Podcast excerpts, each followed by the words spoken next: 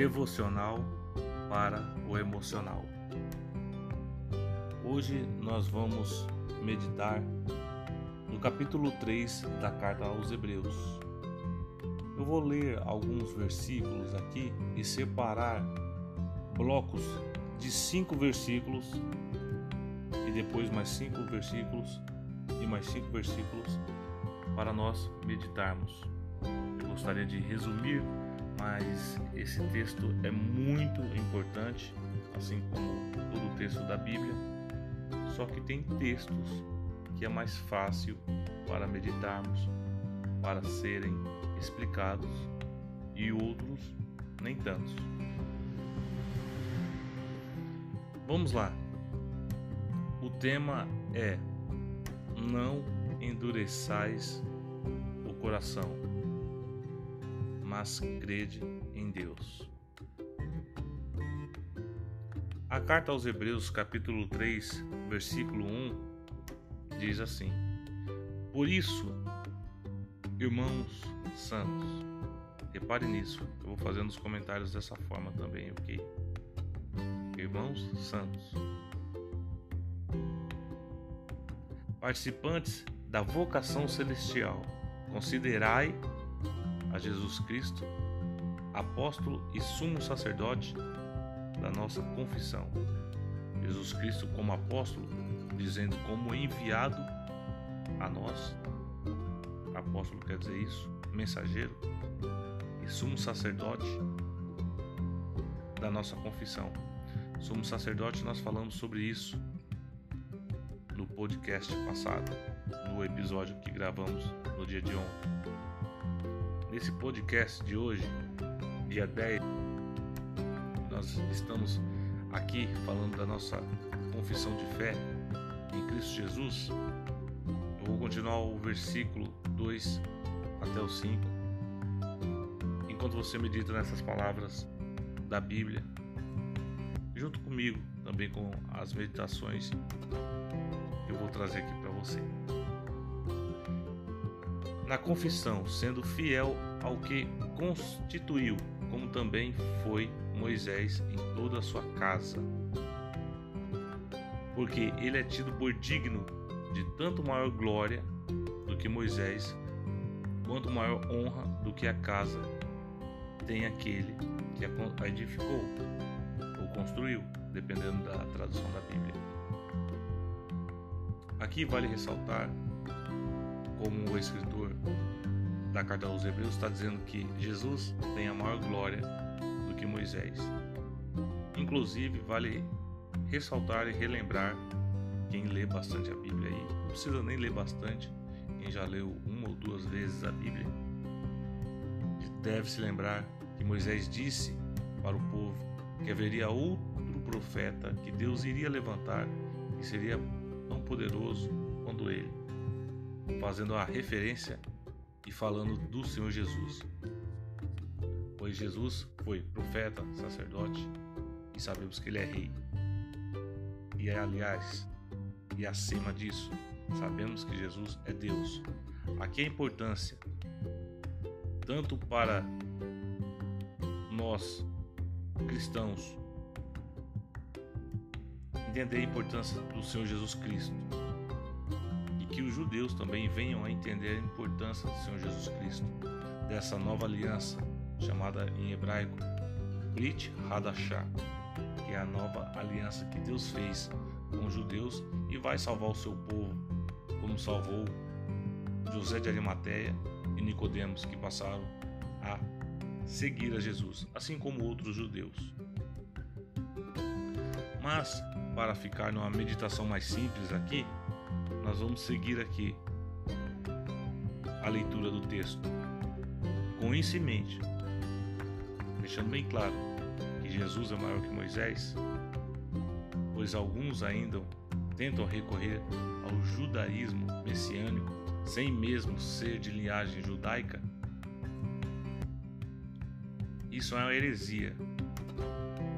A não ser se a pessoa for judeu ou judia, tiver a mãe judia, pode ser uma pessoa judia, aí sim é uma pessoa que venha a ser um judeu messiânico. Caso contrário, as pessoas ficam querendo mais do que a Bíblia oferece e acabam voltando aos rituais que Jesus cumpriu, por assim dizer. Na questão da guarda do sábado e tantas outras coisas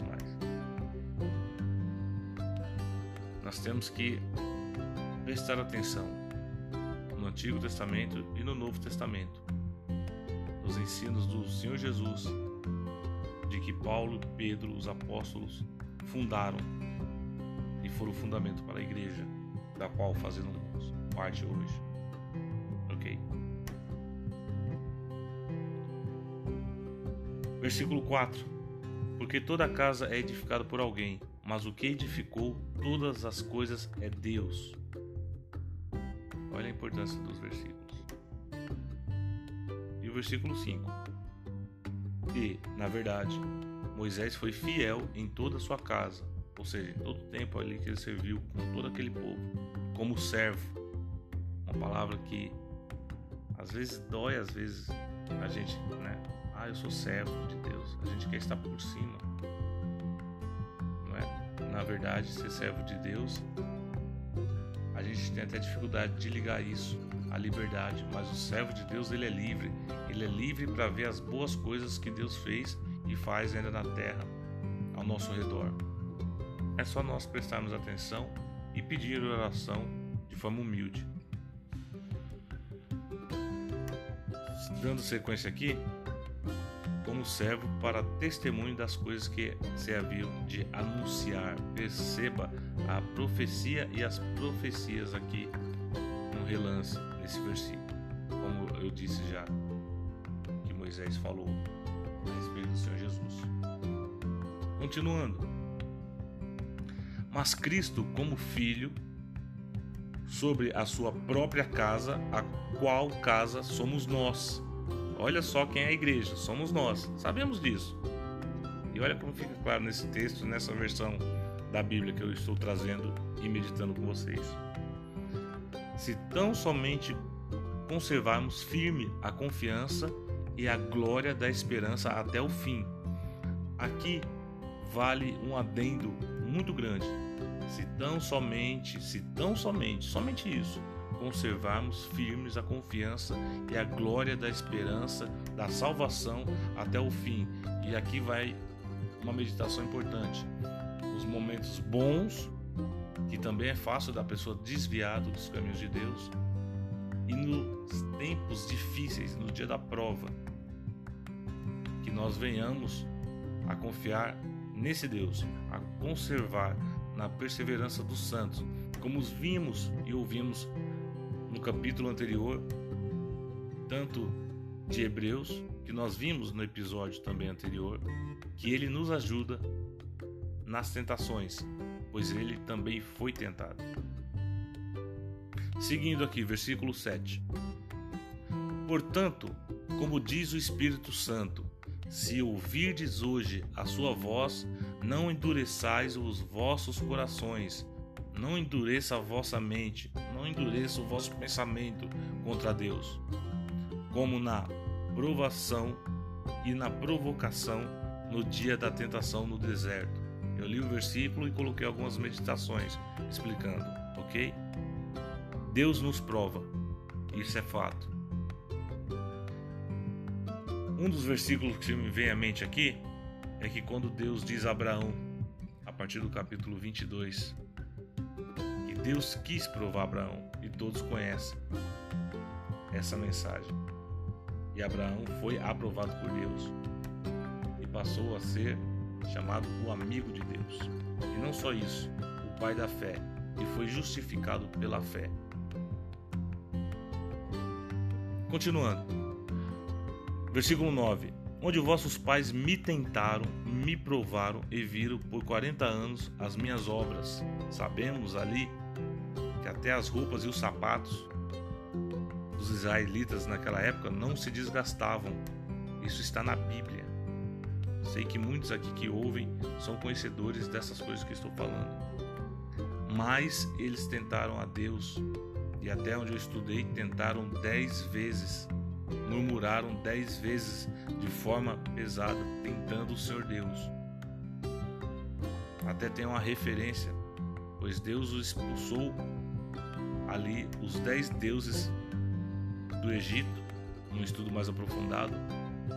O último foi Faraó, que era tido como um deus, claro que um deus com D minúsculo, e na verdade era um homem, como nós somos de carne e osso. Mas Deus foi mandando as dez pragas para envergonhar os dez maiores deuses do Egito. E o povo tentaram Deus dez vezes ali. Aqui eu vou deixar algo que muitos sabem, mas é interessante. O quão é ruim a ingratidão. Pior ainda, com Deus. Pior ainda é nós sermos ingratos para com Deus. Deus nos deu a vida, nos deu tantas coisas, ainda que seja imperfeita, por causa do que o pecado original cometeu. Causa de Adão que cometeu isso. Mas tem não só raios de bondade, como fosse raios de sol, mas tem bondade de Deus espalhada por todos os lugares. Nós sabemos disso. A Bíblia ainda diz mais no livro de Eclesiastes que Deus faz um dia bom e um dia ruim para que nós não saibamos o futuro e saibamos que Ele é Deus. Estou falando algumas referências que vêm à minha cabeça e meditando com vocês. Então, seguindo o versículo 10. Por isso me indignei contra essa geração e disse: Este sempre erram em seu coração. Olha só onde eles estavam errando: no coração, na mente. E não conheceram os meus caminhos. Precisamos conhecer os caminhos de Deus. Onde conhecemos os caminhos de Deus? Na Bíblia. Como nós conhecemos? Nos humilhamos a Deus, pedindo a Deus ter misericórdia de mim, porque eu sozinho não posso conhecer os seus caminhos. Como disse o salmista no Salmo 119, verso 18: Desvenda os meus olhos para que eu veja as maravilhas da tua lei. E o salmista no Salmo 119 pede várias vezes: Ensina-me o seu caminho, ensina-me os seus decretos, ensina-me os seus preceitos. Em outros termos, ensina-me a Bíblia. É a oração que nós devemos fazer também. E o salmista vai além. No Salmo 119 muito bom para é, meditação. Ensina-me os seus decretos e ajuda-me a andar neles. Está cheio de versos assim. Entre os 176 versículos ou versos do Salmo 119, tem essa oração, esse pedido do salmista a Deus, pedindo a Deus que ajudasse ele a andar, porque ele via que por ele mesmo ele não conseguia andar nos caminhos, nos preceitos de Deus. Voltando aqui à leitura, versículo 11: Deus diz: Assim jurei na minha ira, que não entrarão no meu repouso. A ira de Deus nós sabemos que é santa.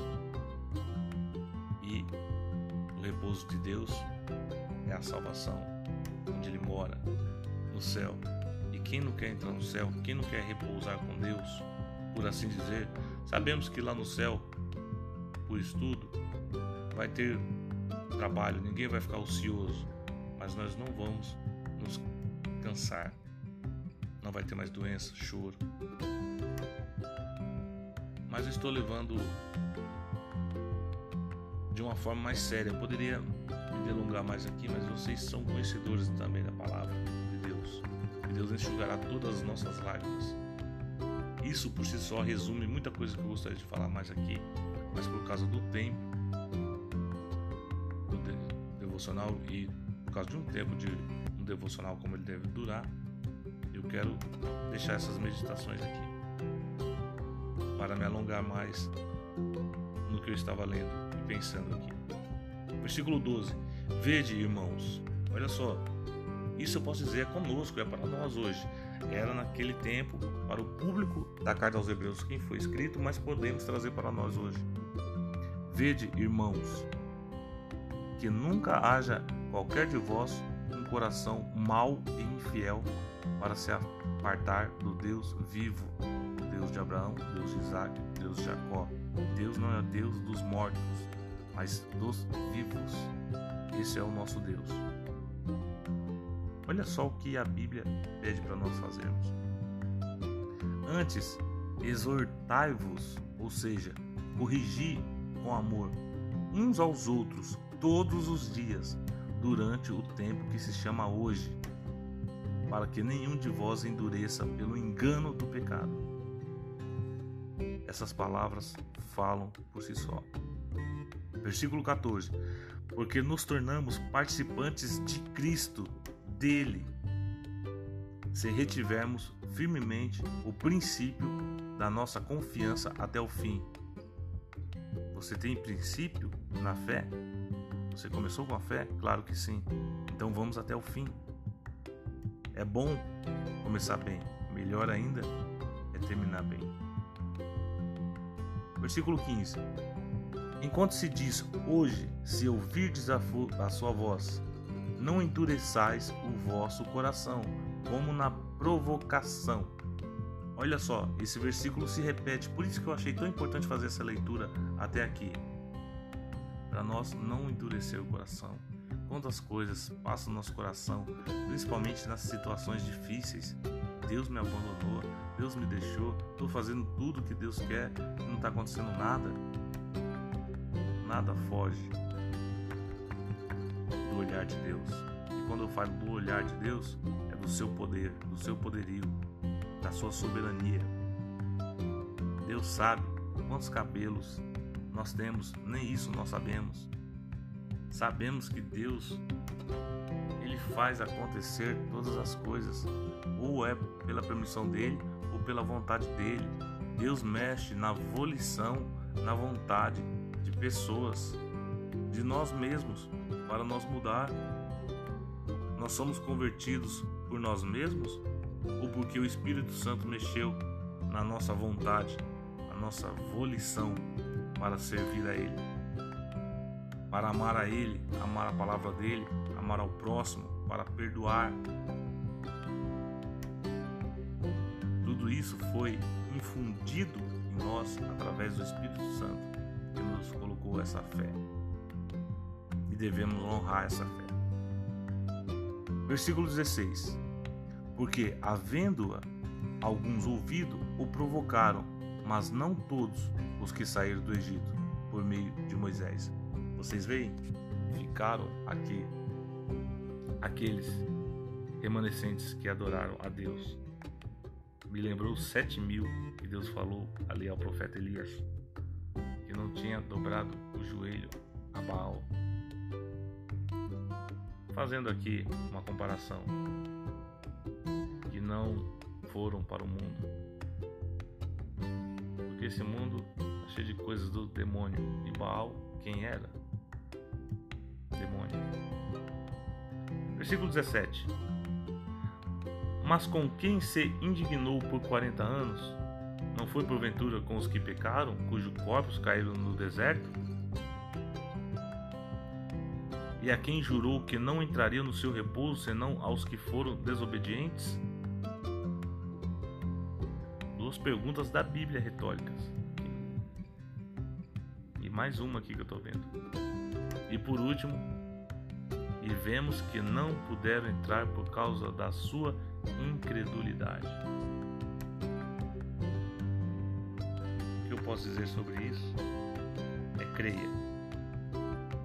Como Abraão creu em Deus, como muitos creram e foram justificados pela fé em Deus, nesse Deus Todo-Poderoso que conhecemos, sabemos, já vimos Ele agir na nossa vida e no grande amor que Ele provou enviando o Senhor Jesus para dar a vida por nós.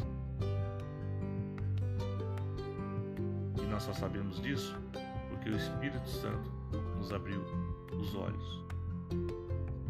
Ele nos acendeu essa chama da fé. Não vamos deixar essa chama extinguir. Não extinguai, ou não extingue, como algumas traduções dizem, ou não apague o Espírito Santo em você. Mas deixe nessa peregrinação da vida, cheio do Espírito Santo, como Paulo diz. Não vos embriaguei com vinho, mas com o Espírito Santo. Como? Com a vida de devoção, orando, lendo a palavra de Deus e se enchendo do Espírito Santo de Deus, onde você vai sentir amor, paz, alegria, paciência, benignidade. Tudo que faz parte do fruto do Espírito Santo. E isso você vai poder provar desse fruto e outras pessoas também. Que Deus abençoe a sua fé. Que você seja uma pessoa que dê crédito à palavra de Deus. Com certeza essa palavra é poderosa, por isso que eu li aqui o capítulo todo, conforme foi passando aqui. Isso faz muito bem, essa fé racional. Faz muito bem para o nosso emocional. Que Deus te abençoe.